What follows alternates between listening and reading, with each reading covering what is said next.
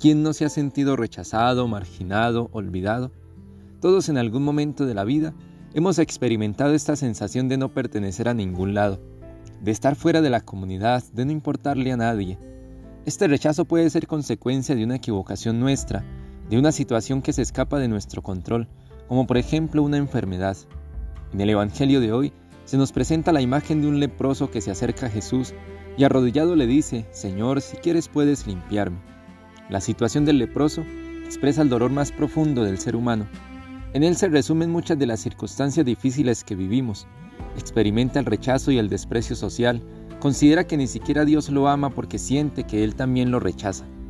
Muy probablemente estás teniendo alguna de estas experiencias por estos días, o tal vez todo esto es lo que tú estás sintiendo. Días difíciles porque estás sufriendo enfermedad, ruptura de las relaciones interpersonales más importantes para ti, falta de trabajo, miedo ante lo que se presenta incomprensible. Es posible que te sientas rechazado y marginado por la situación que vives. Con certeza te has cuestionado por qué estás pasando por esto y quisiera no tener que hacerlo. Puedes sentirte como el leproso y aunque no tengas su enfermedad, es probable que te estés preguntando dónde está tu Dios y pienses que el mal que estás padeciendo muestra que Él te ha abandonado. Pero como el leproso, estamos invitados a ser capaces de salir de nuestra situación valientemente, asumiendo todos los riesgos, sin miedo y con decisión. Él cree que Jesús está la respuesta. Jesús toca al intocable.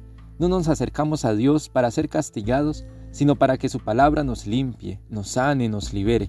Esto nos debe llevar a una actitud de confianza. Si Él quiere lo mejor, entonces aprendamos a vivir la vida confiados en su intervención a favor nuestro. Es el momento de confiar, para despojarte de tus miedos, de tus incomprensiones, de tus quejas y abandonarte en sus manos. Él te dirá, quiero, sé limpio, y se hará según su palabra en tu vida. La experiencia de Dios tiene que ser para ti un motivo de tener fuerza, ánimo, ganas, esperanzas e ilusiones. Que Dios te bendiga y la Virgen María te acompañe.